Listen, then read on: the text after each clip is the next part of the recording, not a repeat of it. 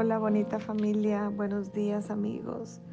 Hoy es día 27 de mayo, es miércoles y estamos en el año COVID. Y el tema de hoy lo estoy sacando de Juan 13, 35, pero voy a iniciar en el 34. Dice, y así que ahora les doy un nuevo mandamiento. Ámense unos a otros. Tal como yo los he amado, ustedes deben amarse unos a otros. El amor que tengan unos por otros será la prueba ante el mundo de que son mis discípulos. Y esto lo dijo Jesucristo, esto se lo decía a sus discípulos.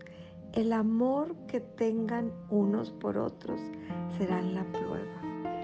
Y entonces el tema les dije que era fuego amistoso. Y fuego amistoso se usa mucho en los eh, términos militares, cuando en los ejercicios o en cualquier momento, entre unos mismos sin saber, se disparan o se atacan y siendo de la misma nacionalidad, siendo de los aliados, siendo este, del mismo ejército. Hace poco, este, en ejercicios militares de, de Kuwait, terminaron en tragedia. La aviación americana, por error, lanzó sus misiles sobre las mismas tropas que se encontraban en tierra y varios soldados americanos perdieron la vida. En este léxico militar se le llama el fuego amistoso. Y Jesús nos dice que nos amemos unos a otros, que en el amor a unos a otros es donde vamos a ver si somos discípulos o no. entonces la pregunta ahora sería, ¿Somos discípulos de Jesucristo? ¿Cómo están nuestras muestras de cariño? Y este tema se me hace que es un poquito de los que nos van a, a sacar espinas, de esos que me van a mandar mensajitos, porque pues nosotros mismos, ¿verdad? Sabemos a veces de quiénes cuidarnos, de quiénes no cuidarnos, y hemos determinado quiénes son nuestros amigos y quienes no, en quienes podemos confiar y en quienes no, incluso en nuestra familia, ¿verdad? Pero debemos de entender que las balas, el fuego amistoso, es el que nos daña más. ¿Y por qué nos daña más? Porque se supone que es de los que nos quieren, que es de los que están cerca de nosotros, que es de los que no deberíamos de cuidarnos.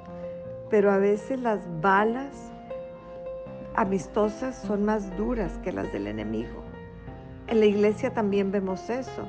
Nos encontramos el fuego amistoso que procede de personas que pues a lo mejor no han rendido tanto su vida a Cristo, pero que sí cuentan con nuestra confianza, con nuestra amistad. Y muchas veces son un instrumento de división, generan críticas, generan celos, generan competencia. Hay tantas personas que solamente emiten el juicio sin conocer la otra parte. Y a veces el problema no está en emitir el juicio, aunque nosotros sabemos que los juicios le pertenecen a Dios, sino que emiten el juicio y lo comparten.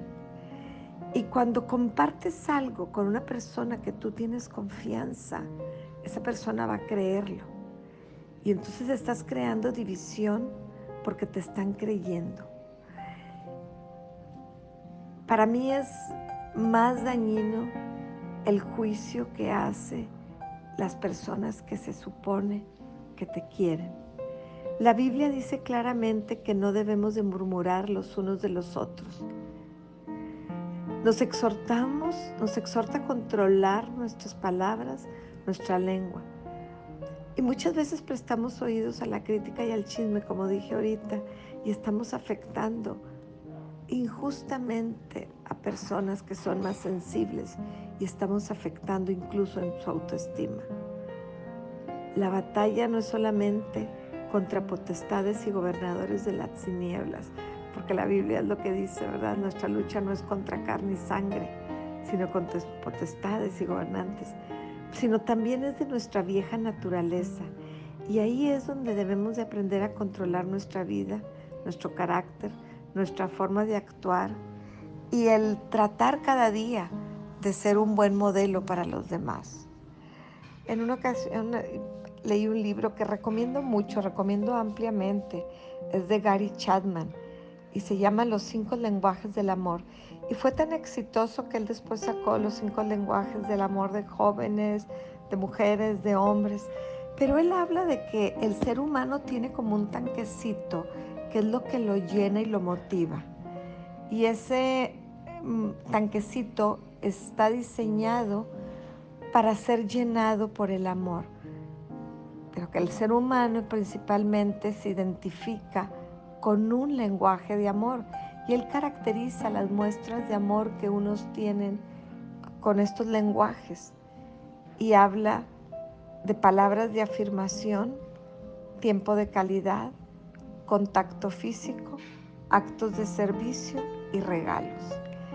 Y no quiere decir que uno esté bien o mal, sino que fue la parte cultural de nuestra familia, cómo nos demostraron los, el afecto nuestros padres, y eso es lo que determina. Y curiosamente es lo que forma nuestro lenguaje de amor. Y muchas veces nosotros ese mismo lenguaje lo transmitimos y es la forma en que le demostramos a otra persona que lo amamos. Y es por eso que debemos de conocer el lenguaje de amor de los que están a nuestro alrededor, de nuestros hijos, de nuestro esposo, de nuestros seres queridos, porque la única manera de que entiendan que los amamos, más que lo entiendan, que se sientan amados, es cuando les hablamos en su lenguaje. En el caso de mi esposo y yo, pues yo me di cuenta que lo mío eran palabras de afirmación y mi esposo era más el contacto físico. Entonces, si queremos que los otros sientan, demostremos de qué manera se sienten amados y nosotros empezar a compartir nuestro lenguaje de amor. En Juan 13:35 Jesús declaró, en esto conocerán todos que son mis discípulos. Él no, dijo, él no dijo que nos conocerían por nuestros talentos, por nuestra fe, por nuestro servicio a la iglesia, sino que nos conocerán por nuestro amor hacia los demás. Entonces hoy es tiempo de que estrechemos filas en el perfecto amor de Dios y que podemos lograr impactar al mundo. Pero primero debemos empezar con nuestro prójimo. ¿De qué manera le digo a mi prójimo que lo quiero?